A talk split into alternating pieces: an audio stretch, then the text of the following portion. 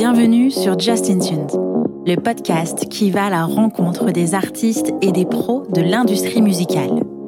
Ici, on parle de musique, de carrière, de galère, de créativité, de talent et de passion. Je suis Justine, fondatrice du podcast et chef de projet pour les entreprises culturelles et projets créatifs. Chaque semaine, je me mets au défi de pouvoir vous partager un max d'infos et d'inspiration pour propulser vos projets. Je vous laisse et je vous souhaite une bonne écoute. Salut Samuel. Salut. Ça va? Oui, ça va très bien et toi? Oui, ça va. Merci beaucoup d'avoir accepté mon invitation à venir parler de toi aujourd'hui au sein de Justin Tunes. Merci.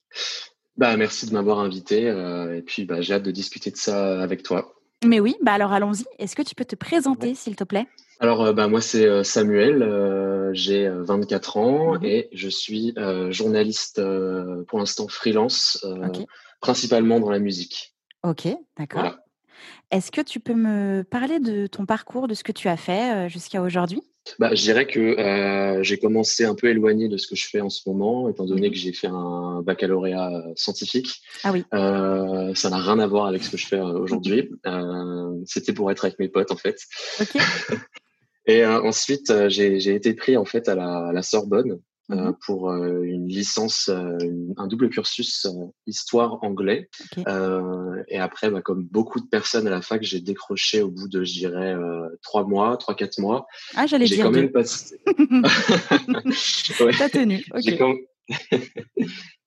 quand... même passé les, les partiels. Je okay. sais même pas si j'ai réussi les partiels, mais je les ai passés. Euh, et en même temps, en fait, quand j'ai décroché, euh, j'avais dans l'idée de rejoindre une école de journalisme.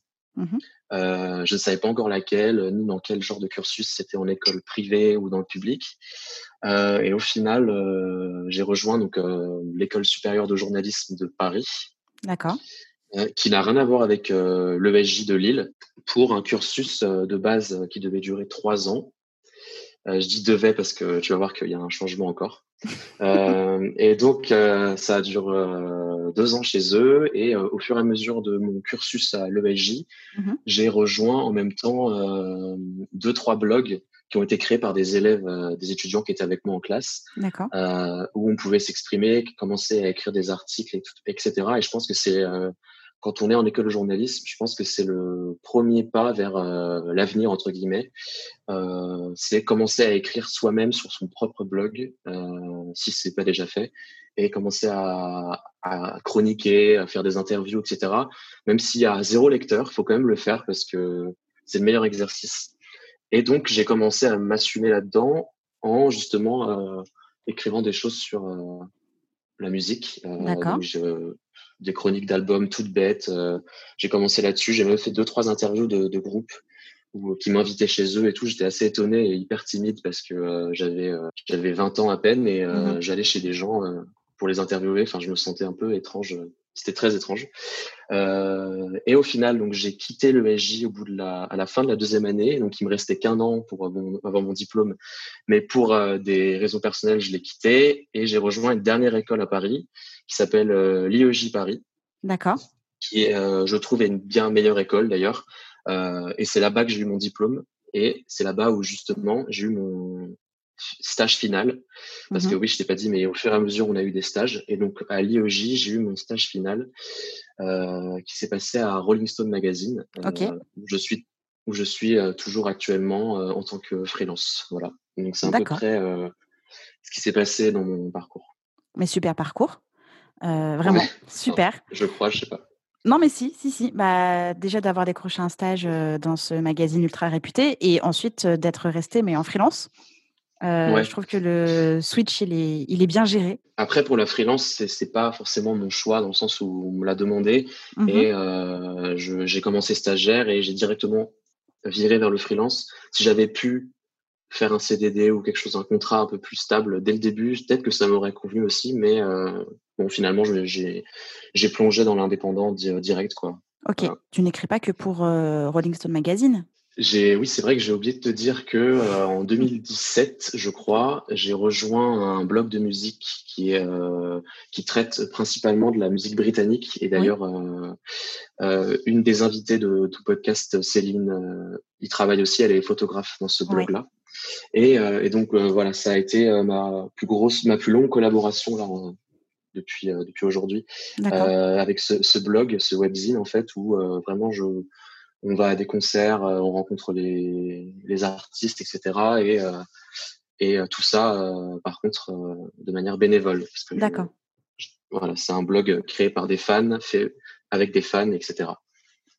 Euh, Et sinon, en, dehors de ça, euh, mais ça n'a pas vraiment de rapport avec le reste, euh, je travaille aussi sur euh, des, des, sites, mais en rapport avec le cinéma. Donc. Donc voilà. Comme tu as eu un mmh bac scientifique, tu n'étais pas forcément voué à une carrière de, de journaliste. comment ton intérêt pour l'écriture est-il apparu et comment tu t'es dirigé clairement vers le journalisme? Je pense que euh, dès le lycée, en fait, j'avais une, euh, une sorte de passion pour l'écriture parce que euh, déjà, c'était là où j'avais les meilleures notes. c'était quand il fallait rédiger quelque chose. D'accord. par exemple, j'ai été dans la génération ceux qui ont passé le bac de France, non, de d'histoire en première, pardon. Mmh Et donc l'histoire, il fallait quand même pas mal rédiger. Le français, j'ai eu des, des bonnes notes au, au, bac. Tout ce qui était scientifique, j'étais pas mauvais non plus, mais je savais que c'est pas ce qui me passionnait le plus. D'accord. Et donc forcément, euh, j'ai développé au fur et à mesure des envies de rédaction, de raconter des, des histoires, etc. Et donc euh, ouais, j'ai commencé à, à m'entraîner à, à, écrire et même j'ai retrouvé récemment euh, des sur un vieil ordinateur euh, tout pourri des, des, vieilles critiques de jeux vidéo que j'avais fait. Énorme. Mais je, mais je crois à l'école primaire, un truc comme ça. Mais non. Euh, mais des trucs euh, horribles à lire. où je me prenais pour, euh, je sais pas si tu connais jeuxvideo.com, le blog. Si, si. Si, bah, ouais, c'est la référence, quoi. Et, euh, et je me prenais pour eux, quoi. Je faisais vra vraiment le même modèle avec critique de, des graphismes, etc. Puis je me prenais pour un, pour un vrai journaliste. Mais c'est génial. Et tu avais oublié ça? Euh, j'avais complètement oublié, je l'ai retrouvé parce que mes parents ont déménagé, donc j'ai dû euh, récupérer, pas mal d'affaires euh, d'enfance. Mmh et, et je suis retombé là-dessus et, et l'ordi est, est, parti à la casse avec ce document, du coup. Voilà. Mmh. Je, oui, j'ai complètement, je, je, suis passé à côté en fait, mais, mais j'ai eu la chance de le retrouver quand même avant sa disparition. Mmh mais c'est voilà. fou ça. Alors, ce qui me permet ouais, du ouais. coup de transiter, pourquoi avoir choisi la mmh. musique? Justement, c'est une autre de mes passions, au-delà de d'écrire et, euh, et euh, de, de, de, vivre une expérience euh, comme au cinéma, par exemple. Mmh. la musique, euh, déjà, j'ai grandi avec la musique puisque j'ai appris euh, euh, j'ai appris le piano euh, assez jeune. Euh, dès, le, dès 6-7 ans, je commençais à apprendre le piano à domicile. Mmh. Ensuite, j'ai appris, mon père m'a acheté ma première guitare au collège. et puis, j'ai plus tard au lycée, j'ai commencé à apprendre la batterie. Et tout ça euh, via le fait que mon père adore la musique et que c'est un, c'est pas un musicien pro, mais il a toutes sortes d'instruments. Il a un, une espèce de studio. Euh, et donc, euh, j'ai appris aussi donc euh, à l'écouter, etc.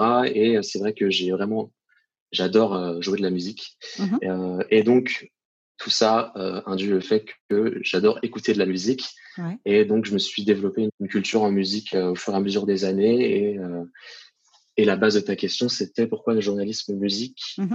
euh, Parce que je pense que c'est quelque chose. Je crois que c'est le, le, le secteur de, de la, du journalisme culturel qui me passionne le plus et qui mmh. me qui me permet de, de lier toutes mes passions. Quoi. C'est euh, pouvoir écouter, pouvoir écrire sur la musique et d'un côté pouvoir comprendre euh, quand j'écoute un quelque chose parce que comme euh, j'aime bien d'un côté jouer de la musique en, en tant que comment dire que néophyte quoi. Enfin je suis mmh. pas un, un pro. Euh, bah j'aime j'aime bien euh, déceler des petits des petits accords ou euh, comprendre où sont les instruments et tout. Donc voilà c'est tout qui est lié euh, et qui fait que que pour l'instant c'est euh, c'est dans ce secteur que je que je suis. Voilà. d'accord. Quand tu écris des articles liés au secteur du cinéma est-ce que tu, ouais. tu, ressens la même chose? Est-ce que justement, euh, euh, parce que dans un film, dans une série, il y a toujours euh, bah, une bande son, il y a toujours une musique, il y a toujours du bruitage. Ouais. Est-ce que tu ressens aussi la même chose? Est-ce que c'est vers ce lien que tu tends dans l'écriture aussi?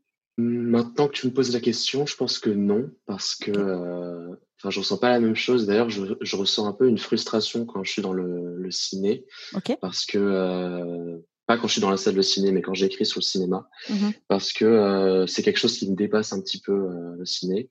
Et, et je me sens, en fait, j'ai l'impression de pas être légitime. Alors ça, c'est un autre problème mmh lié à, à tout ce que je fais. C'est le, le, problème de la, le syndrome de l'imposteur, etc., mmh qui, qui, peut arriver à beaucoup de personnes. Mais du coup, là, dans le, dans le cinéma, j'ai j'ai du mal à quand j'écris une critique de film par exemple à me dire mais est-ce que je, qui suis-je pour dire ça vraiment euh, pour analyser un, un, tel film comme ça donc j'essaye de me placer en tant que spectateur en lambda et, euh, et donc euh, c'est vrai qu'au fur et à mesure je prends moins de plaisir à, à analyser un film qu'analyser des paroles d'un album ou tout le concept derrière un album.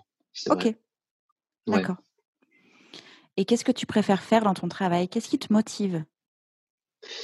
Euh, ce qui me motive, en fait, ça a pas mal évolué parce qu'au début, ce qui me motivait, c'était vraiment euh, écouter le maximum de musique possible, euh, découvrir plein de choses et, euh, et surtout interviewer les artistes, que ce soit en concert, en festival ou, euh, ou dans des, des, des, journées promo en, en, en, semaine, quoi. Mmh rencontrer les artistes et tout et un peu démystifier la figure de l'artiste parce que j'ai tendance pas mal à être fan hardcore de, de trucs, euh, d'artistes, de groupes. Et du coup, euh, quand il s'agit de les rencontrer, si un jour j'ai la chance de les rencontrer, je suis un petit peu, euh, soit je, je, bégaye, soit je suis timide, soit euh, je, je, suis déçu de moi après l'entretien parce que euh, j'ai pas posé les bonnes questions, etc.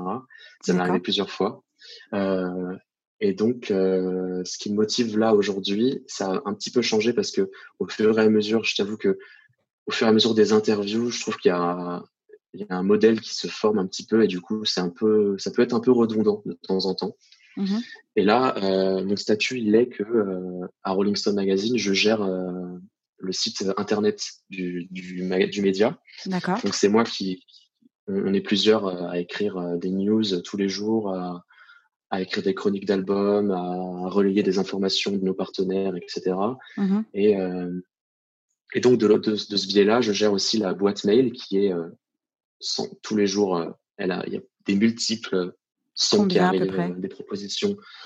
Je dirais, euh, si, on, si je laisse la boîte mail toute seule pendant une journée, je dirais qu'il y a environ 200 mails non lus dans la journée. C'est pas énorme comparé à certaines, c'est déjà pas mal. À certaines professions, j'imagine. Ouais, c'est pas mal. Après, il y a beaucoup de, de mails inutiles, hein, mais euh, euh, quand je dis inutiles, par exemple des, des mails euh, ouais, des newsletters politiques, des trucs qui n'ont rien à voir avec Ouais. Ah, quoique. Non, je dis qu'ils n'ont rien à voir, c'est pas vrai, parce que Rolling Stone, c'est aussi l'actualité, etc. Mais, mais euh, voilà. Et donc, euh, pour revenir à ta question, euh, ce qui me passionne, c'est vraiment de découvrir des, des choses par, par, le, par le biais d'un mail, par exemple, mmh d'entamer une discussion avec la personne, de découvrir un album et tout le processus de faire découvrir l'album après au lecteur en, en planifiant des news, des chroniques, etc. et et comment dire montrer un peu la, la marque Rolling Stone dans tout ça, mhm. parce qu'on a une ligne éditoriale à respecter. Euh, je sais pas, c'est un ensemble comme ça qui me convient mieux que euh, qu'à l'époque où j'étais euh, j'avais pas vraiment la main mise sur ce que je faisais quoi. J'étais euh, on me demandait d'aller à un tel endroit, j'y allais. Euh, là maintenant que parce que j'ai je suis pas rédacteur en chef ou quoi que ce soit, mais euh, comment dire, on est on est une petite, euh, une petite équipe. Mmh donc, euh, maintenant, j'ai une, place plus importante que quand j'étais en stage. Voilà, c'est juste ça. D'accord. Euh, Tout à l'heure, tu disais que, que des fois, ça t'arrivait d'être un peu déçu de, de, de, de, la façon dont tu allais interviewer les personnes. Moi, je me demande comment est-ce que tu prépares tes interviews? Parce que là, pour le coup, c'est moi qui t'interviewe. Alors, petite pression. Mais comment est-ce que tu, ouais, comment est-ce que tu te prépares euh, à interviewer euh, un groupe ou, ou des artistes? Euh, Comment est-ce que je me prépare? Je pense que ça dépend de l'artiste déjà, parce que mmh ça dépend de l'artiste et ça dépend du support de l'interview. Si c'est une interview vidéo, j'avoue que je vais être stressé fois mille. Pas parce que on va pas me filmer évidemment, on va filmer juste l'artiste, mais mmh parce qu'il y a un truc qui me stresse au plus haut point, c'est que et ça m'est arrivé, je pourrais te raconter si tu veux, euh, que je lance une interview en vidéo et que la caméra euh, finalement euh, bug. Euh, et que au bout du compte, bah, il y a eu, je sais pas, 10 secondes d'interview. voilà, c'était pour Edith Preto et, oh non. et je regrette, je ah regrette. et, donc, et comment tu gères dans ces cas-là? Anecdote, comment ah. tu as géré? Comment j'ai géré bah, Je m'en suis rendu compte déjà après l'interview. J'avais quitté le lieu. Donc, euh, j'étais un peu vert, quoi. J'étais en mode, ah, ok, super.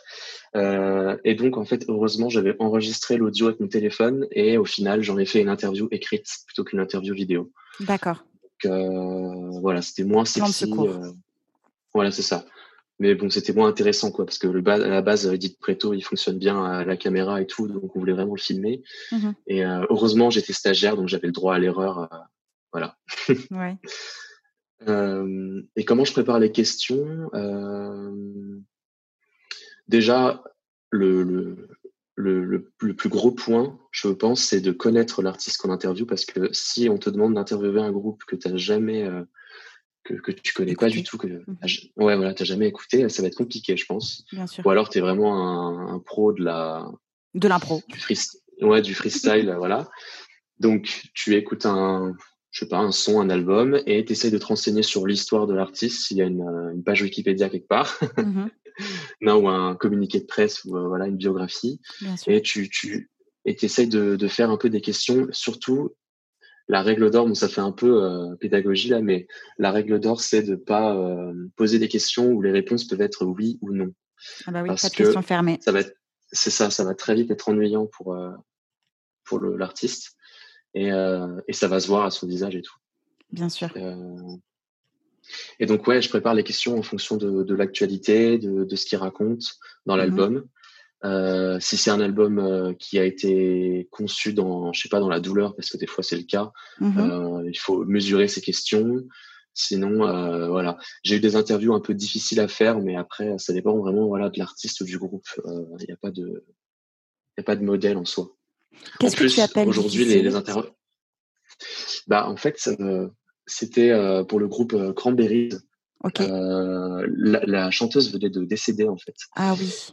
Coup, ils avaient une, promo qui était quand même planifiée pour la sortie de leur dernier album. Mmh Et donc j'ai rencontré les deux musiciens du groupe qui étaient mais enfin ils étaient dévastés quoi. Et, et l'interview c'est quand même faite. Donc voilà, quand je dis difficile, c'est en fonction du, du contexte. Oui, ok. Euh, et après, il y a eu d'autres interviews difficiles parce que c'était des artistes qui étaient soit complètement à, à l'ouest, soit euh, euh, c'était après un concert. Donc forcément, un artiste après un concert, euh, bon, je vais pas te cacher que ils sont souvent euh, très sobres.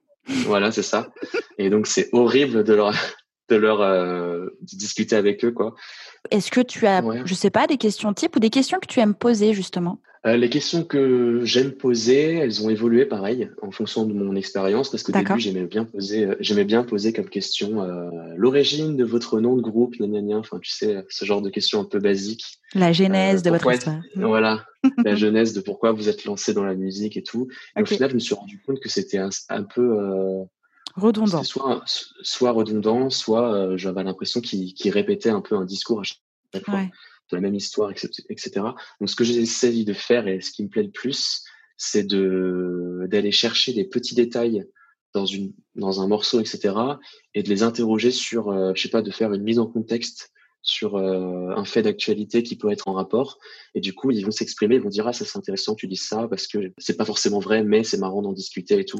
J'aime bien euh, discuter et faire du interview, en fait une discussion plus que question-réponse euh, tout bête. Mmh et d'ailleurs, je trouve que les interviews les plus agréables à lire, c'est celles où il y a une histoire. Tu sais, je sais pas si tu peux voir, genre c'est c'est une interview qui est vraiment qui est écrite quoi. C'est des paragraphes et c'est pas un question-réponse mmh basique.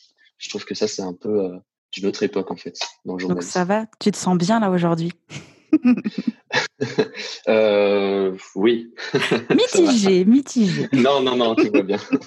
Du coup, là, j'avais ton point de vue euh, journaliste lorsque tu diriges une interview. Est-ce que tu as euh, des conseils sur comment un artiste peut se préparer à être interviewé? Comment il peut se préparer? Ben, je dirais ne pas se préparer en fait, parce que je crois avoir interviewé un artiste une fois qui était euh, beaucoup trop euh, dans la surenchère. Je sais pas si tu vois ce que je veux dire. Et j'avais l'impression qu'il est vraiment que à chaque réponse, c'était, je pourrais pas dire lequel parce que j'ai pas envie de, mmh de, de, créer des problèmes, mais voilà, de, toutes ces réponses, c'était des, c'était un format, quoi. D'accord. C'était un récit, ouais. C'est ça, et j'avais l'impression, voilà, c'était pas très naturel. Et, euh, et donc, je pense que si tu es un artiste si l'artiste écoute là en ce moment, comment pourrait, il pourrait se préparer tout simplement en étant honnête et en dévoilant une phase un peu personnelle, mais pas trop parce que ça reste de la musique. Quoi. Si mmh c'est des questions trop personnelles qu'on te pose, faut pas accepter de répondre à tout. D'accord. Et il faut pas non plus être trop évasif pour faire un peu le mystérieux. je sais, Ouais. Je sais pas. Enfin voilà, c'est un juste milieu qu'il faut trouver. Et euh, mais le principal, c'est de rester honnête. Et ça se verra, ça se verra tout de suite dans la discussion avec le journaliste que euh, voilà. Et puis être gentil avec le journaliste aussi, c'est bien. Oui. Euh, Est-ce que euh, quelqu'un en face ne veuille pas répondre à tes questions, soit un peu brut de décoffrage? Ça m'est jamais arrivé qu'on veuille pas répondre à une question. Mmh euh, parce que euh, d'emblée, en fait, j'essaie de travailler des questions qui sont pas trop touchy. Euh, par exemple, pour le cas Cranberries, euh, j'allais pas demander ouais. Comment que vous avez ressenti? voilà. Non, non, non. J'ai juste, j'ai posé des questions vraiment en étant assez humble sur le, la musique de l'album en soi. Mhm. Et à la fin, je leur ai dit. Enfin, on a discuté de la présence de la chanteuse, etc. Ça, ça les a fait plaisir voilà, on a discuté de comment est-ce qu'elle avait travaillé sur l'album et tout, donc ils ont pu lui rendre hommage, etc. Sinon, euh, pour revenir à ta question, pardon, euh, il y a déjà eu des questions où j'ai vu que ça a touché un point un peu sensible. Mhm. Et, euh, et, là, je pense qu'à ce moment-là, si on ressent ça, il faut pas trop forcer parce que sinon ça peut mettre un blanc ou ça peut mettre une tension dans l'interview. Et, et après, une mauvaise expérience au bout du compte, quoi. Mhm. Petit retour sur le sur l'essence du métier. Moi, je suis vraiment très curieuse de comment est-ce que tu t'organises pour écrire autant? Ouais. Euh, et du coup, petite question, combien d'articles tu rédiges par jour en moyenne? En fait, euh, je tiens un petit planning euh, sur Internet pour que je puisse noter ce que je dois faire dans la journée le matin. Et puis, bah, en fait, ça dépend de l'actualité musicale, j'ai envie de dire. Et sinon, j'essaie de, en général, un article, ça me prend, je sais pas, 20 minutes, 30 minutes grand max quand c'est un gros article. Sinon, ça peut me prendre pas mal de temps, euh, une grosse interview ou quelque chose qui est assez conséquent. Mmh. Et le nombre d'articles que je fais dans la, dans la journée, c'est très variable parce que, par exemple, euh, donc je te parle aujourd'hui, c'est moi qui suis au desk à Rolling Stone. Donc, euh, c'est moi qui gère toute la publication sur le site euh, internet. Et donc, on essaye, j'essaye, euh, ça c'est un but que je me suis donné parce qu'on m'a jamais donné de, de, règles à, à ce niveau-là, mais j'essaye de, de, publier environ 10 articles par jour sur le site, ce qui est pas énorme comparé à d'autres gros médias comme France Info euh, où ils postent, euh, je sais pas, 40 articles par jour. Non, je dis pas ça, mais, mais en fait, eux, ils sont beaucoup plus, donc euh, ils ont beaucoup plus de mains. Mais nous, à notre échelle, on peut se, se on peut statuer sur des articles qui sont euh, euh, à la fois euh, de, on essaye de faire des choses de qualité et en quantité, on essaye de faire euh, de plus en plus ciblé pour pas que ce soit un trop plein d'informations et pour qu'on montre que on travaille un petit peu le contenu quoi. Mmh C'est pas un c'est pas un média comme un comme n'importe quel autre parce qu'à la base Rolling Stone c'est un magazine papier. Oui. Et donc le support web c'est pour nous aider à, à partager des, des news quand il y a quelque chose qui est intéressant et tout. Voilà, donc c'est un peu plus tranquille qu'un média généraliste, en tout cas. D'accord. Voilà, je pourrais pas te dire le nombre d'articles euh, par jour, par, euh, par semaine, parce que ça dépend vraiment. Bien sûr. Tes recherches pour écrire un article, euh, tu les fais combien de temps avant? Encore une fois, je pense que ça dépend de la, de la nature de l'article. Je sais que je lis pas, je lis pas mal euh, euh, les infos sur les réseaux sociaux, etc. Donc je mmh. travaille un, un, peu dans ma tête, un peu au préalable si j'ai une idée qui me vient.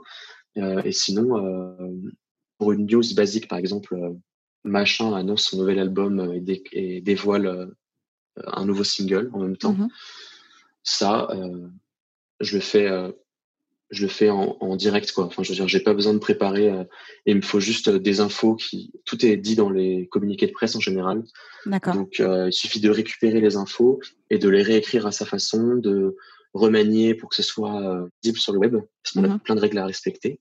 Quand pour le journaliste web, il a pas mal de règles à respecter au niveau du SEO pour euh, que ce soit lisible. Ce que dire. Ouais, ouais, le, le fameux, euh, pardon, la fameuse. Euh, ah, j'ai perdu mon mot sur Google, le référencement. Le référencement naturel, oui. Ouais, et ouais, il faut que ce soit référencé avec des mots-clés, etc. Donc tout ça, c'est un travail qu'on a appris à faire en, à l'école et en stage. Mmh et donc, j'avoue que c'est un peu, c'est devenu un peu un réflexe là. De faire ça. Pour étayer un peu le, propos, c'est donc tu as une structure d'article type que tu as appris donc à l'école et en stage, et à l'intérieur, donc tu as ton étude de mots-clés, que c'est toi qui réalises ou il y a un expert SEO par exemple qui intervient et qui réactualise les mots-clés euh, tous les trois, six mois? On actualise les mots-clés nous-mêmes quand euh, on a le temps, parce que non, on n'a personne pour le faire à notre place. D'accord. Euh, mais sinon, on, est, on a été formé pour que chacun de nos articles soit au vert, entre guillemets, parce qu'il y a une petite jauge qui est verte quand c'est SEO. Et, ouais, c'est ça. Et donc, on est chargé de, de respecter ça. Et pour l'instant, c'est tout ce qu'on nous demande de faire. D'accord. Et, et, au niveau du référencement, il faut aussi qu'on soit, qu'on soit au courant de l'actualité dès le matin. Mmh euh, pour qu'on ne tarde pas trop à écrire l'article, pour pas qu'il soit dans les limbes d'internet, quoi. Bien sûr. Et sinon, il y a aussi la question de lisibilité. Mmh euh, donc pas faire des phrases trop longues, euh, euh, des paragraphes aérés, etc. Mais ça, c'est le web, ça existe pour, pour tout le monde dans le web. Quoi. Oui. Quand tu écris un article, alors je pense que tu as déjà répondu un peu à la question, mais quand tu écris un article, il y a combien de temps entre le moment où tu l'écris et le moment où tu le publies? Il me semble qu'il y a quand même des, des dates de, de, de, bouclage ou, je sais pas. Mmh. Est-ce qu'il y a une grosse deadline pour toi? Tout à fait. Euh, après, j'écris aussi sur le, papier et là, pour le coup, c'est totalement différent. D'accord. Euh, pour le web, en tout cas, euh, il y a une deadline qui est à respecter après en interne avec les boss ou avec les attachés de presse, etc. Parce qu'on travaille beaucoup avec les attachés de presse sur sur les horaires de publication. des fois, il faut pas publier avant 10 heures du matin parce que le label est pas d'accord. Parfois, il faut euh, publié en simultané avec d'autres médias. Parfois, il y a une exclusivité, etc. Donc, ça peut changer. Et sinon, si c'est une, news lambda qu'on a qu'on est allé chercher nous-mêmes sur euh, sur euh, quelque part et qu'on et qu'on veut écrire une news dessus, mm-hmm. là, c'est à nous de choisir. Voilà, en fonction de, il y a des horaires stratégiques, je pense, sur sur les réseaux sociaux, notamment sur Facebook, ouais. où je pense que plusieurs articles plusieurs articles pardon par heure, c'est pas du tout rentable parce que euh, pour un média comme Rolling Stone, par exemple, où euh, le, le, les lecteurs ne sont pas tous sur Facebook, Bien euh, sûr. pour tout avouer. Mmh Et donc, ça servirait à rien de tout poster dans la même heure. Il faudrait poster à des horaires un peu stratégiques, par exemple le matin tôt, quand les gens sont euh, dans les transports en commun qui vont au travail, et ben c'est là qu'ils vont aller sur Facebook. Mmh Sinon, euh, dans les pauses déjeuner, donc vers 14 h la pause café et tout. Euh, et le soir, quand ils rentrent du travail, ou sinon un peu tard le soir, vers 22 h 23 h des fois ça marche pas mal parce que les gens sont, je sais pas, ils sont en train de déconnecter, ils sont dans leur lit, puis ils scrollent un petit peu, puis ils tombent sur un article. Et sur le site, c'est autre chose parce que le site, bah, quand un article est posté sur le site, il arrive sur Google. Euh, et là, euh, on essaye de poster les, les news euh, sur l'actualité, société, politique, etc. Parce qu'on en fait quelques-unes euh, le plus tôt possible dans la journée. Parce qu'après, on se fait mais déglinguer par tous les autres médias qui passent devant nous parce que parce qu'ils sont pros là-dedans. Non, mais c'est vrai. Enfin, on passe devant Le Monde et tout, c'est normal parce que c'est leur voilà, c'est leur leur genre quoi. Et quand il s'agit d'un article de musique, euh, on essaye de, de, publier pareil le plus vite possible parce qu'il y a beaucoup de concurrence aussi et, euh, et voilà, c'est le jeu quoi. Donc euh, c'est le jeu du web. Voilà, c'est mhm. un peu compliqué là-dessus. Euh, et voilà. Et sur le papier, on, on nous donne des deadlines. Euh, tu me rends ça dans 10 jours avec un tel nombre de signes sur un format Word ou PDF et puis et voilà. Et tu m'envoies ça par mail et tout. Et ça se passe comme ça en général avec des règles précises en fonction des médias quoi. D'accord. Tu, disais que tu, que tu faisais attention aux deadlines des, des, RP. Alors, imaginons qu'un artiste ou un RP t'envoie euh, quelque chose, en tout cas souhaite euh, que tu écrives un article euh, sur, le, sur le groupe, sur l'artiste. Ouais. Est-ce qu'il s'adresse directement à toi par la boîte mail que tu gères ou par qui il passe? Ouais, ça dépend en fait. Des fois, alors c'est un peu compliqué. Il y a certains rapports qui sont un peu de manière compliquée parce que euh, certains euh, me contactent par Facebook, ou par euh, Twitter ou par Instagram. Mmh et j'avoue que c'est pas les trois endroits que je préfère parce que c'est des c'est pas marqué que je suis pro quoi j'ai pas de, de mmh petit le petit la petite certification je l'aurai jamais d'ailleurs mais c'est pas un problème on s'en fiche euh, et enfin pourquoi je l'aurais d'ailleurs et donc et donc voilà c'est c'est comme ça oui oui enfin c'est à la base c'est un compte personnel qui est devenu professionnel mais bon Euh, et euh, donc on me contacte là-dessus. Des fois, je leur demande de me rediriger, de se rediriger pardon vers le mail. Mhm. Donc je leur donne l'adresse mail. Et donc ouais, tout se fait par euh, sinon par mail. Des fois on s'appelle par téléphone. Des fois on se rencontre dans des concerts. Bon là en ce moment il n'y a pas de concert, mais on se rencontre, on discute et ils, me disent ah tiens faut que je te fasse écouter ça. Donc je t'enverrai un CD. Donne-moi ton ton adresse euh, postale et tout.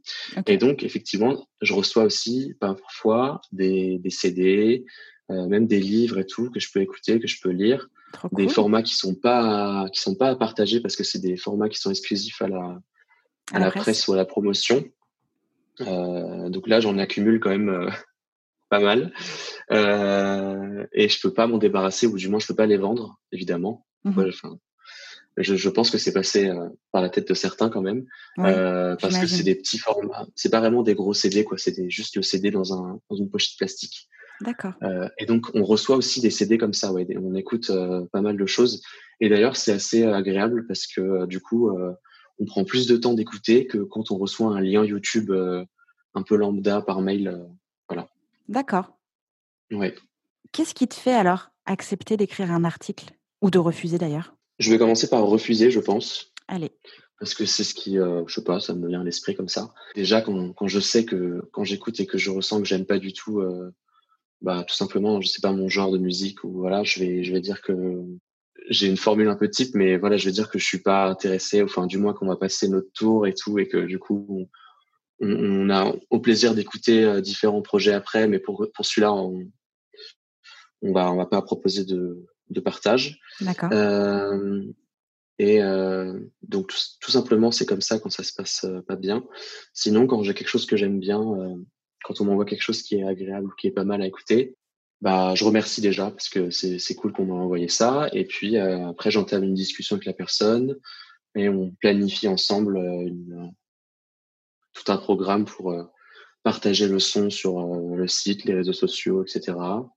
Et des fois, ça débouche sur le meilleur des cas, la rencontre avec l'artiste, euh, le voir en concert. Des fois, on a des accréditations aussi pour aller le voir. Et de l'autre côté, après, nous, on fait un live report.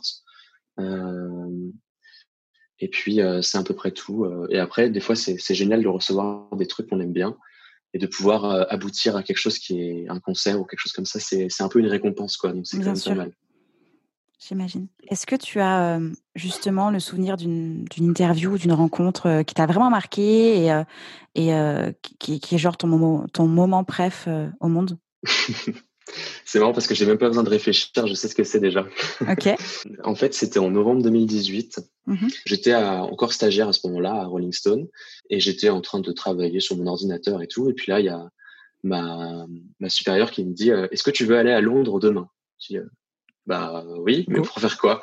Euh, Elle me dit bah pour euh, il y a le les 1975 euh, mm-hmm. qui sont en promo et euh, tu pourrais euh, aller chez le chanteur. Je dis chez le chanteur vraiment genre je dis vraiment chez le chanteur. Elle me dit ouais ouais chez lui et tout. Et donc de fil en aiguille, je parle avec l'attaché de presse par mail et tout et du coup on se donne rendez-vous le lendemain matin je crois à Gare, de, Gare du Nord mm-hmm. pour pour prendre l'Eurostar.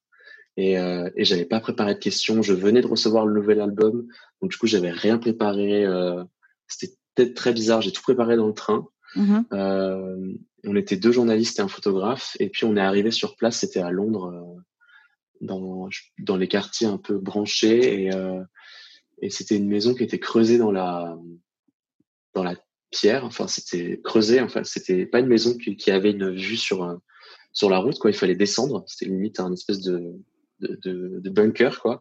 Et, euh, et puis on nous a accueillis hyper chaleureusement, c'était super sympa. Euh, euh, le chanteur était hyper gentil et tout, hyper humble. Puis on a parlé, je crois, on est resté, je sais pas, six heures chez lui, on est resté toute la journée. Euh, et, euh, et, après, on est parti le soir. On avait un train de toute façon le soir, donc on est rentré. Et donc, en, je sais pas, en à peine une journée, j'avais été à Londres, j'avais interviewé un artiste chez lui, dans son environnement et tout. Et ce qui impliquait qu'il y avait quand même pas mal de choses un peu cocasses parce que du coup, je voyais son environnement. Euh, c'était un peu étrange d'ailleurs. Euh, enfin, je voyais des, des, des choses, des, des objets de la vie de tous les jours qui, mm-hmm. ouais, qu'il utilise lui. J'étais genre ah oui, d'accord, il utilise ça et tout. c'est quelqu'un de normal. Euh, ouais, c'est ça. En fait, il a, en fait, il dort. C'est marrant. Il a un lit. Oh, c'est fou. Bon, j'aurais pas dire, mais c'était un peu le bordel chez lui, mais bon, après, j'ai pas. euh, et euh, ouais, du coup, ça, c'était une expérience très, très cool. J'avoue que c'était vraiment le, le, moment que j'ai préféré. D'ailleurs, je l'ai re-rencontré un an plus tard et, euh, et il m'a reconnu et du coup, ça m'a trop touché parce que je me suis dit, oula, mais il a dû rencontrer tellement de gens que le, juste le fait qu'il m'ait reconnu, c'est cool en fait. C'est que ça s'est bien passé quoi. Bah oui, ouais. trop cool. Ouais. Je ne peux qu'imaginer à quel point euh, effectivement ça peut être un de tes meilleurs souvenirs parce que ouais, parce que c'est changement de cadre, parce que c'est l'imprévu, parce que parce que c'est c'est un super chanteur aussi et, euh, et trop cool quoi. Trop cool comme expérience. Surtout pour enfin de vivre ça en tant que stagiaire. C'était une super opportunité. Ouais ouais. C'était ma dernière semaine de stage en plus. C'était un peu la récompense ultime. Okay tout mon stage qui avait duré plus de six mois parce que j'avais dû l'arrêter un moment et j'avais re repris. Et euh, ça, ça a duré plus, plus d'un an quasiment. Mmh Donc c'était euh, un peu la récompense, ouais. J'avoue. C'était cool. Mmh. Pour écrire un article, donc j'ai bien compris que tu avais évidemment ouais. besoin de la musique. Tu as besoin aussi d'un kit média, genre dossier de presse, communiqué, photo.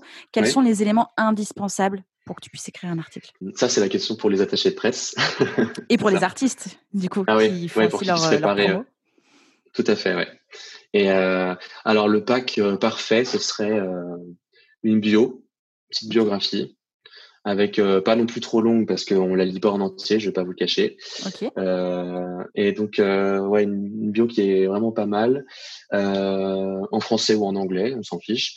Et sinon des, des sons, pas que un son parce que ça ne nous permet pas d'avoir un, un, avis un peu général, mais il faudrait je sais pas, soit l'album en avant-première, un lien euh, privé ou je sais pas, quelque chose qui puisse nous donner envie d'écouter la suite. Okay. Euh, des photos évidemment en HD, euh, des, des, belles photos si elles existent. Après c'est pas une obligation, hein. je veux dire si Mhm. c'est un artiste qui est indépendant et tout, il a pas forcément tout ça. Euh, et puis après, je dirais, euh, euh, c'est bête, hein, mais le, le corps du mail en fait, parce que si c'est un mail avec marqué bonjour, voici notre album, euh, bisous, euh, Mhm. ça va être euh, un peu Eh, étrange. t'as eu bisous quand même, hein Et ouais, ouais, non, il faut établir un petit peu le contact parce que je sais que c'est difficile quand tu es attaché de presse. Je ne vais, pas- je vais pas parler en leur nom, mais c'est difficile de, de vendre un projet des fois. Mhm. Et euh, quand tu le vends à plein de médias différents, ça doit être difficile de pouvoir le vendre à certains médias sans que ça fasse un peu. euh, ouais, en fait, j'ai envoyé ce mail à 40 médias. Parce Mhm. que des fois, on le, on le ressent.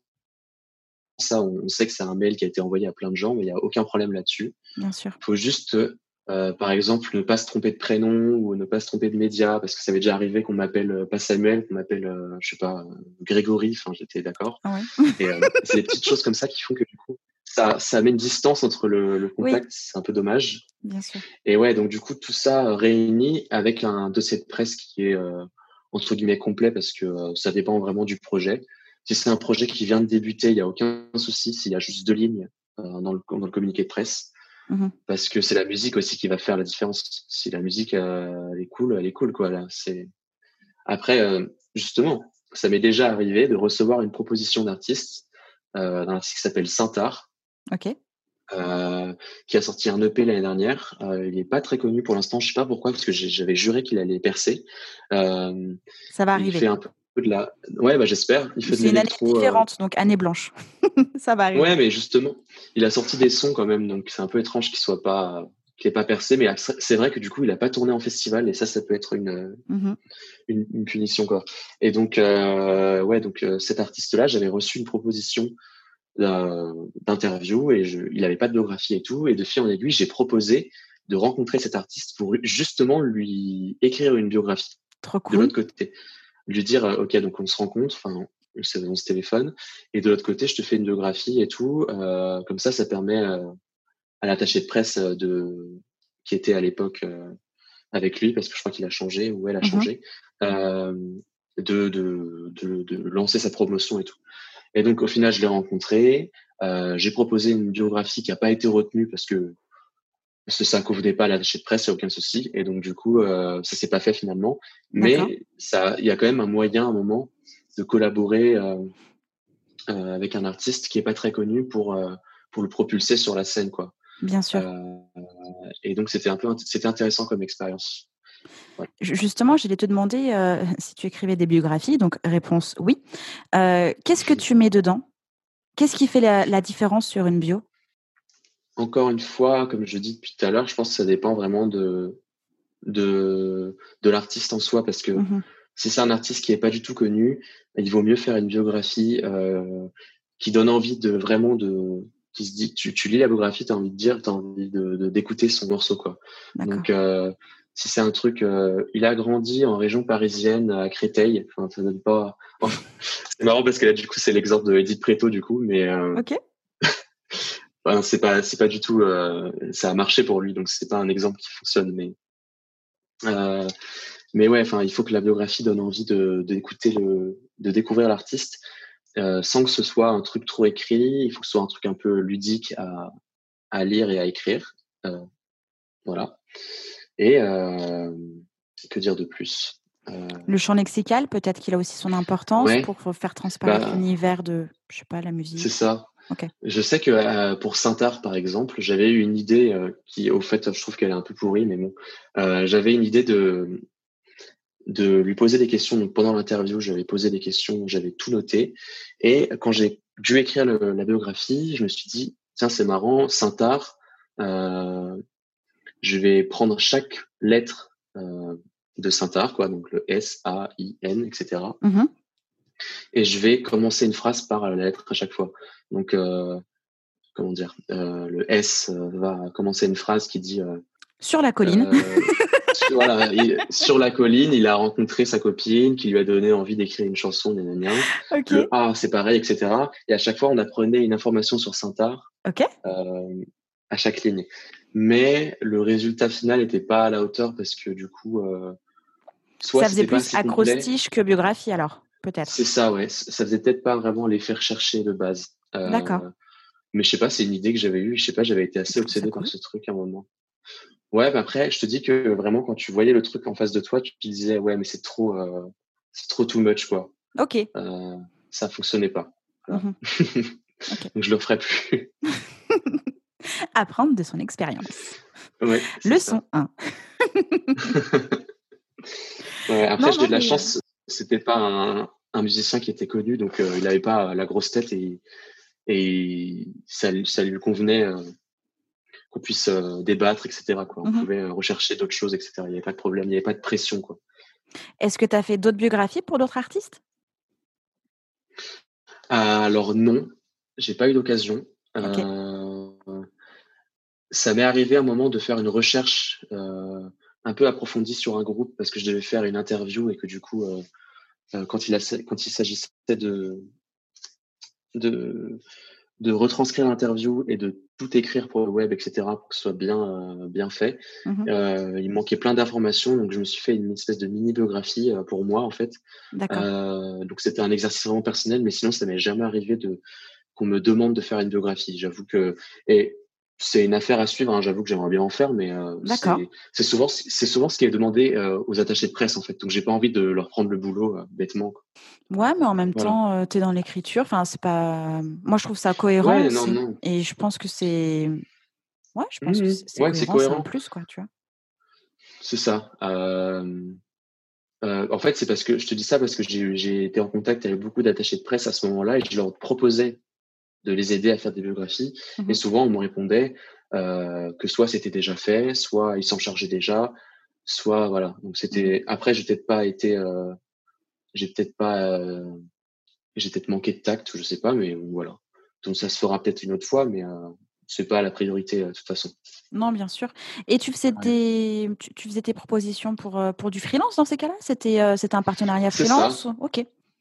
Tout à fait. Je n'étais même pas à proposer un tarif ou quoi que ce soit. Hein. C'était mmh pas moyennant finance et tout. Je, disais, je viens me lancer là-dedans et voir comment ça fonctionne. Euh, et si ça marche, tant mieux. Euh, on peut continuer ensemble. Si ça marche pas, euh, bah, tant pis, on aura essayé. Mais mmh ouais, c'était vraiment en tant que freelance. De toute façon, pour l'instant, j'ai pas eu d'expérience en, contrat dans le métier. J'ai tout, tout fait en freelance. Tout est fait dans mes petites, mon petit bureau. en parlant de petit bureau, est-ce que tu as une journée type? Euh, Ouais, j'ai, je me suis pas mal discipliné là-dessus. depuis plus d'un an parce que avant j'étais au bureau de Rolling Stone. Mmh Et puis, de fil en aiguille, quand j'ai commencé mon freelance, j'avais plus de raison d'être au bureau parce que du coup, euh, pour des raisons euh, d'assurance, enfin, je veux dire, je, je pouvais pas vraiment rester au bureau, quoi. C'était, euh, j'étais en télétravail chez moi. Mmh euh, et donc, je me suis euh, fixé des, des horaires. Par exemple, c'est vrai que j'ai pas de mal à me lever le matin, donc ça va. Mmh mais je, je, commence à travailler environ vers 8h, 8h30 du matin. Et et je m'arrête euh, là en fin d'après-midi, 17h30, 18h. D'accord. Euh, quand tout va bien, des fois j'ai des urgences, des fois j'ai des trucs, voilà. Mais ouais, je me suis pas mal discipliné. Et ma journée type, c'est euh, le matin, je déniche les infos sur mmh Internet, sur dans les, les journaux, les réseaux sociaux et tout. Euh, je fais le tri, je me fais un planning de la journée. Euh, je vérifie aussi parce que Rolling Stone c'est un média qui est assez qui est anglais dans le culte. En fait, tout est, mhm. on essaie de parler de choses qui sont cultes. Donc, s'il y a un anniversaire d'artiste ou euh, un hommage particulier de la mort d'un artiste, euh, voilà, ben on est, il faut qu'on soit au courant de ça et qu'on prépare des articles, euh, des archives, des trucs un peu euh, qui sont qui se lisent à n'importe quel moment mhm. en hommage à, à un tel. D'accord. Donc ça, il faut que je prépare ça. Et après, donc la journée continue, je publie, etc. Évidemment, il y a les pauses déjeuner, etc. Je me prends des pauses quand j'ai besoin. Mmh et euh, surtout, le conseil que je peux donner, si c'est en télétravail euh, chez soi avec son ordi, vraiment prendre une pause toutes les heures. Parce que sinon, euh, c'est soit on pète un cap, soit déjà c'est mauvais pour la vue et tout. Mais mmh voilà, donc c'est juste ça. Et après, c'est à peu près tout dans la journée type. il peut y avoir des passages où je passe une après-midi à gérer les mails, sinon un moment où je suis au téléphone. Enfin, et quand je suis absent pour une interview, on me remplace. D'accord. Quand je suis à un concert le soir, j'essaie de m'avancer pour être au maximum euh, en avance. Enfin, mhm. Voilà, c'est des choses qui se planifient avec mes collègues euh, en avance et, euh, et, tout va bien normalement après. Quel a été ton dernier coup de cœur musical? J'ai une petite idée. Je pense que c'est l'album de AIM, Women in Music Part 3. Euh, c'est celui que j'ai découvert le plus récemment. Il est sorti, je crois, la semaine dernière le 26 juin, pardon, il est sorti. Euh, donc ouais, c'est leur troisième album et euh, j'étais pas trop fan de leurs deux premiers albums. Je trouvais que c'était un peu du rock, un peu léger, euh, que, que, que j'aime bien, que j'aimais bien écouter au collège, quoi. Enfin, c'était pas un truc hyper euh, engageant, etc. Et là, je sais pas, le troisième album, il est, il est, euh, il est cohérent. Il y a plein de sonorités différentes et tout. Donc ça, c'est un gros coup de cœur. Et sinon, encore une fois, pour revenir par rapport à ma meilleure interview, enfin ma meilleure interview là le mec euh, est fou. Euh, l'interview que j'ai préférée, bah, celle de Night 75, euh, le chanteur. Et donc, eux, ils ont, sorti, ils ont sorti un album en mai que j'écoute quasiment une fois par jour. Ah ouais Ok. Ouais, c'est un peu grave. non, mais je te jure que j'en je, viens vraiment à, à, avoir un réflexe d'ouvrir Spotify, de mettre ce truc et après d'écouter quoi. Voilà, donc c'est globalement ces deux albums. ouais moi, je suis en boucle depuis, enfin depuis peu, depuis quelques semaines sur le, dernier album de Dua Lipa et celui de Lady Gaga. Ah! Mais genre, je prends ma voiture, c'est direct, tu vois. voilà. Alors le Dua Lipa, je l'ai plutôt apprécié. Mmh je l'ai écouté, je crois, pendant le confinement. Bah, il est sorti en plein confinement. Oui. après, ça n'a pas non plus marqué parce que je sais pas, j'ai bien aimé, mais pas à ce point-là. Mmh Par contre, le Lady Gaga, je pense qu'on pourrait en parler parce que ça m'a, j'étais assez déçu moi pour le coup. C'est mitigé. Euh, j'aime pas euh, tous les morceaux. Moi, j'étais bluffée avec celui de, Elton John. Bon, j'ai pas compris la fin euh, du, titre. Hein, oui, ouais, pareil. Le, dubstep là. Ouais, ouais, ouais. Là, j'étais là. Mais pourquoi t'as fait ça? C'était vachement bien avant. Pourquoi tu as pété un câble Je sais pas. L'album, moi, je le trouve mitigé. Après, ce sont des sonorités que, que j'aime. ce sont des. Ouais. c'est. Tu sais, moi, j'adore la musique des années 80, 90 début 2000. Et, et donc, du coup, on sent grave l'influence de toute manière. On peut pas passer outre. Ouais, ouais, la, dance pop. Euh. Ouais, c'est ça. Et donc, donc j'ai aimé cette, ce côté nostalgique et en même temps qui donne de l'espoir et, parce qu'il y a quand même vachement d'ouverture sonore. Enfin, je mmh. trouve que ça donnait de l'espoir en fait. voilà, mais effectivement, il y a des choses que, que j'ai moins appréciées, dont bah, l'album, enfin le, premier single qu'elle a sorti mmh. et celui avec Ariana. j'ai pas mmh. compris ni le clip ni la chanson. Voilà, mais mitigé. J'aime, mais mitigé. Ouais. ouais, non, pareil. Pareil, c'est une grosse déception, mais après, j'avoue que le morceau avec Ariana, je l'ai dans la tête tous les jours. J'arrive pas à m'en sortir. Le, Rain on Me, là, je ne peux pas euh, l'oublier. Et du coup, tu me dis que tu aimes bien les, les, musiques des années 80-90, euh, mais euh, je pense que, enfin, je vais pas faire la propagande, hein, mais euh, je sais pas si tu as écouté l'album 1995, mais c'est exactement là-dedans. Hein. Mais oui. Mais oui, mais tu sais, moi, j'ai ah. mon copain qui est compositeur, enfin, qui est, qui est artiste, compositeur, interprète, et ça fait, je sais pas, cinq ans que qui de toute façon c'est bon ça revient ça revient ça revient. Au fur et à mesure c'est vrai que depuis trois 4 ans on entend quelques sonorités qui revient un petit peu etc et là mais tout ce qui mmh. sort depuis on va dire fin 2019 c'est là-dedans. Ouais, c'est là-dedans. Ah mais c'est tout à fait. Mais en fait c'est ce qui marche le mieux mmh en, Grande-Bretagne notamment c'est c'est dingue quoi genre c'est ce qui marche le mieux ce qui remplit le mieux les salles et tout mais après bah, il y a aussi d'autres choses. Il y a l'hip-hop, mais. Euh, oui. tout à fait. Mais ouais, je peux comprendre que c'est des choses qui que tu écoutes en boucle parce que c'est hyper addictif, quoi. C'est ça. Bah, c'est hyper addictif. Puis en soi, euh, enfin, moi j'ai 28 ans, je, n'ai jamais connu les années 80. Euh, et en même temps, c'est quand même quelque chose de rassurant. C'est l'époque de nos parents. Ouais. On aimerait bien hein, les avoir connus. bah ouais, c'est ça. Et donc du coup, nous on est touchés parce que finalement ça touche aux souvenirs de nos parents et, et de par bah, du coup tout cet aspect nostalgique et, et on se dit ah bah peut-être enfin tu vois on retrouve des petits des petites bribes de trucs à eux et mmh, euh, ouais, c'est vraiment ça c'est l'espoir c'est le fait que ce soit possible et en même temps il y avait aussi à cette époque là plein de choses graves qui se passaient dans le monde. Donc en même temps, il y avait quand même de, du vrai, tu vois, du vrai, mmh. de, de, la morale. Alors à la fois, il y avait beaucoup d'amusement et à la fois, il y avait du vrai. Et, et là, c'est ce qu'on retrouve, tu vois. Et en plus, je pense que c'est aussi en accord avec ce qu'on vit encore actuellement. Et, et ça donne de la place pour ah dire des choses graves et des musiques entêtantes, tu vois. Mmh, tout à fait. En plus, les générations, là, les, qui sont nés dans les années 2000, euh, j'ai l'impression qu'ils euh, ils se calquent sur ce qui s'est passé dans les années 80 euh, au niveau des mentalités, de la manière de s'habiller et tout. C'est y a une, grosse influence. Et c'est pas un mal en vrai. Moi j'aime bien. Ça, oh bah oui. Je me suis découvert à mettre des trucs, des trucs de, de friperie, alors qu'avant je mettais jamais ça. Ouais. pareil, les c'est devenu de plus en plus à la mode le, fait de mettre des anneaux, même quand t'es un mec et tout. Mmh des, trucs euh, qui, qui, seraient jamais vus quand on était au lycée, quoi. Enfin, non, mais c'est là depuis quelques années, euh, je sais pas. Ouais. ouais, non, mais je suis d'accord. Mais ça fait du bien. Je mm. Je sais pas pourquoi ça fait du bien. Enfin, ah bah vraiment analyser de se sentir libre. Mais, euh, Oui, voilà. Non, mais c'est sûr. C'est ça. Hein. C'est en fait tant qu'on est bien là-dedans, il n'y a aucun souci. Ouais. On va pas tarder à arriver vers la fin. Que conseillerais-tu aux artistes et aux professionnels qui nous écoutent? Dans ce cas, je vais plutôt dire plusieurs choses. Euh, à chacun. Pour un musicien, euh, je dirais tout simplement de, s'accrocher parce que euh, c'est hyper dur aujourd'hui de faire connaître sa musique. Heureusement, euh, je sais pas si c'est une, je sais pas si c'est une bénédiction ou pas, mais il y a le système de streaming qui permet de pas mal euh, propulser ses, son morceau dans les playlists, etc. Mmh Donc il faut s'accrocher et faire la musique qu'on aime, etc. Il y a aucun et après, ça devrait fonctionner si tu trouves le, le public visé. Euh, mmh Ça, c'est pour les artistes, c'est ça, je dirais, ne pas laisser tomber, quoi, vraiment.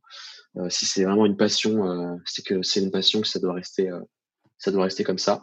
Les attachés de presse, eh ben, je leur, je leur fais mes salutations et puis, et puis, bah, courage à eux parce que surtout en ce moment, avec tout le, le toute la crise, le Covid 19 et tout, ils ont été dans le mal. Il y a eu plein de pétitions, enfin plein de choses qui ont été signées parce que euh, ils avaient aucune euh, aucune euh, décision du gouvernement n'était en, en, leur faveur, ou du moins n'était ne les concernait. Mmh donc ils se sont sentis un peu délaissés, ce qui est normal. et donc là, ils remontent un tout petit peu la pente parce que je mmh reçois de plus en plus de mails des propositions, etc. Mais il y a eu un gros trou quand même, une grosse euh, frayeur un peu de ce niveau-là. Euh, vu que les artistes arrêtaient la, la musique, enfin entre guillemets, ils arrêtaient de faire des concerts et tout, forcément il y a moins de promotion et tout. Mhm. Donc euh, surtout les attachés de presse indépendants qui m'envoient tous les jours des mails, des groupes qui ont 100, 100 abonnés, etc. Mais continuez, parfait. Et puis, de toute façon, nous, on est là pour relayer, etc. Et après, bah, pour mes collègues journalistes, que dire, si ce n'est de ne pas me prendre mes idées d'articles. Non, je rigole. Non, bah non, bah juste s'accrocher comme tout le monde. surtout pour les journalistes, pareil, ça a été un peu dur. Pour ceux qui étaient en, qui avaient la sécurité de l'emploi, un peu moins parce que bon bah ils avaient cette chance, mais pour les freelances, ils ont eu un pareil petit moment de doute. Là, ça reprend, etc. Il faut juste être euh, s'accrocher et puis euh, il faut surtout pas penser que euh, c'est pas parce qu'on arrête d'écrire des articles qu'on disparaît du mhm. paysage. Quoi, c'est pas. Bien sûr. Il y a d'autres. Le journalisme se s'étend sur plein d'autres formats. Ça peut être de la vidéo, ça peut être de l'audio comme des podcasts par exemple. Mhm. Ça peut être un webzine tout basique. Euh, mmh. Voilà, c'est je raconte mon histoire et tout. Ça, ça peut être journalisme aussi s'il y a de l'information dedans, s'il y a de la découverte.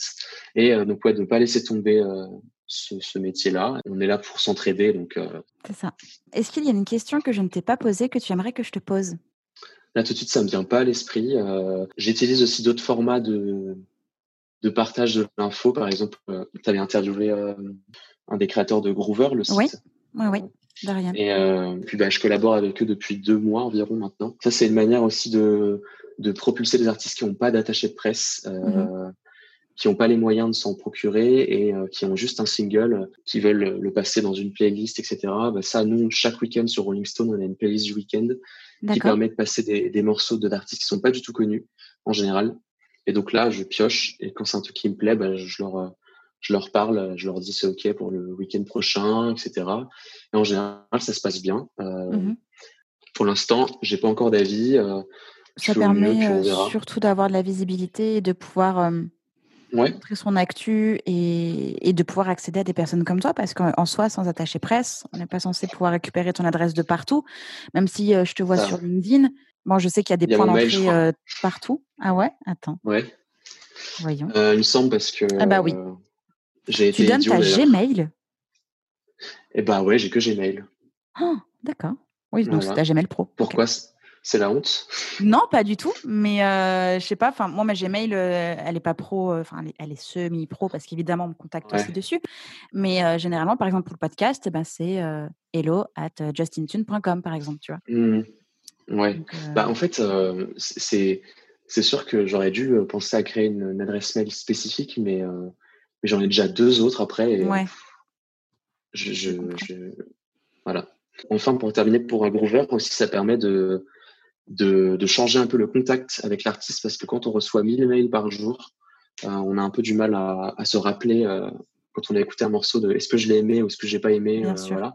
Quand c'est sur Groover, c'est un peu plus joli, c'est mieux présenté. Donc, donc voilà, ça permet de, de, de, mettre un support un peu visuel qui est plus attrayant que sur un mail. Quoi. Mmh voilà, donc ça c'est pas mal. Ok. Donc, tu es en train de dire que, euh, que finalement, si les auditeurs veulent te contacter, euh, l'entrée Groover fonctionne. Ah ouais, elle fonctionne en, ce moment.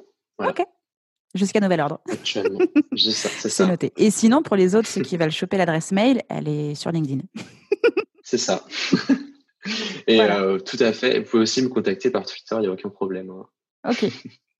Ça marche. Les DM sont ouverts, comme on dit. Yes Euh, tout à l'heure, tu as parlé du fait qu'il y avait des attachés presse qui continuaient de, de faire la promo de certains artistes, même s'ils avaient 100 abonnés sur les réseaux. Est-ce que euh, les vues, les likes, les abos, les followers, etc., est-ce que ce sont des critères qui vont te rendre plus enclin à écrire un, article, un article pardon, ou pas du tout? Alors pas du tout parce que euh, j'ai déjà écrit des articles sur des artistes qui sont pour le coup euh, méconnus de la scène, quoi. Ils sont pas du tout connus. On m'a juste euh, envoyé un communiqué de presse qui était vraiment cool, avec un son qui était vraiment bien. Mmh Et euh, en plus, l'actualité collait. Donc, par exemple, il sortait un EP la semaine, la semaine d'après. Donc, je me suis dit, tiens, c'est parfait. Je vais pouvoir faire un article en mode découverte parce que sur Rolling Stone, on fait aussi des articles découverts, un peu en mode vous devriez écouter ces artistes. Trois petits points. Donc, le nombre d'abonnés, bah non, ça n'a rien à voir parce que je, je, sais très bien qu'il y a des gens hyper talentueux qui n'arrivent pas à percer à ce point-là et euh, qui sont là avec leurs 450 euh, j'aime sur Facebook, mais ça veut rien dire. C'est juste que ça se trouve leur musique est géniale. Donc voilà, il faut pas se fier à ça. Le nombre de vues sur YouTube aussi, ça veut rien dire. Euh, et nous, d'ailleurs, on est là pour justement leur permettre d'augmenter tout ça, d'augmenter ces vues et tout. non, force à eux d'ailleurs. S'ils perdent espoir à cause de ça, il faut pas, il faut qu'ils gardent espoir, mmh même quand ils n'ont pas assez de, de, feedback et tout. Bien sûr. Et moi, je souligne du coup euh, le fait de ne pas acheter de vues, de ne pas acheter de follow, de ne pas acheter de pouces en l'air, Ah ouais, etc. ouais, ouais. Euh, justement, mettez de l'argent dans, dans de la promo, mettez de, de l'argent dans de Ouais. pourquoi pas. euh, faut, faut y aller, faut, faut- enfin, prenez le temps d'aller chercher les bons journalistes et, et les bons médias au lieu d'acheter des, des robots qui ne viendront juste pas à vos concerts et qui ne viendront pas liker du coup les Hmm. publications que, que Samuel fera sur vous. Quoi. Et faites-nous confiance. Absolument. En tout cas, merci beaucoup Samuel. J'ai passé un super moment avec toi. C'était vraiment très chouette. Bah, merci à toi pour toutes tes questions, euh, pour le fait d'avoir discuté de tout ça. J'espère que c'était assez clair et assez euh, limpide. Ouais. Et ça va, je m'en suis bien sortie. Oui, c'était parfait. C'est cool. Je suis très contente. C'était euh, la première fois qu'on m'interviewait. Oh, grosse pression, mais heureusement que tu me l'as pas dit Ouais, avant. ouais. C'est un peu l'intervieweur interviewé, quoi. C'est cool. ça, mais heureusement que je ne l'ai pas su parce que je pense que j'aurais un peu transpiré, quoi. Ah non, non, pas du tout. Je suis pas du tout un pro à la matière. Il n'y a aucun souci. Bon, bah, en tout cas, merci beaucoup. À très bientôt, bah, Samuel. merci à toi pour l'invitation. Merci. Merci, salut. Salut. J'espère que cet épisode vous a plu. N'hésitez pas à partager le podcast à une personne qui souhaite se lancer dans l'industrie musicale. Si vous aimez le podcast et son contenu et que vous souhaitez me soutenir, rien de plus simple. Il suffit de commenter, de mettre des pouces en l'air, de me donner des étoiles sur Apple Podcast, de suivre les réseaux sociaux du podcast et de vous y abonner sur Facebook, Instagram et Twitter au nom de Justin Tuned. Si vous avez des questions, si vous avez des idées pour les prochains épisodes, N'hésitez pas à me laisser votre message en commentaire ou alors directement sur l'adresse mail hello@justintunes.com. Merci d'avoir pris le temps de m'écouter et à très vite pour le prochain épisode du podcast Justin Tunes.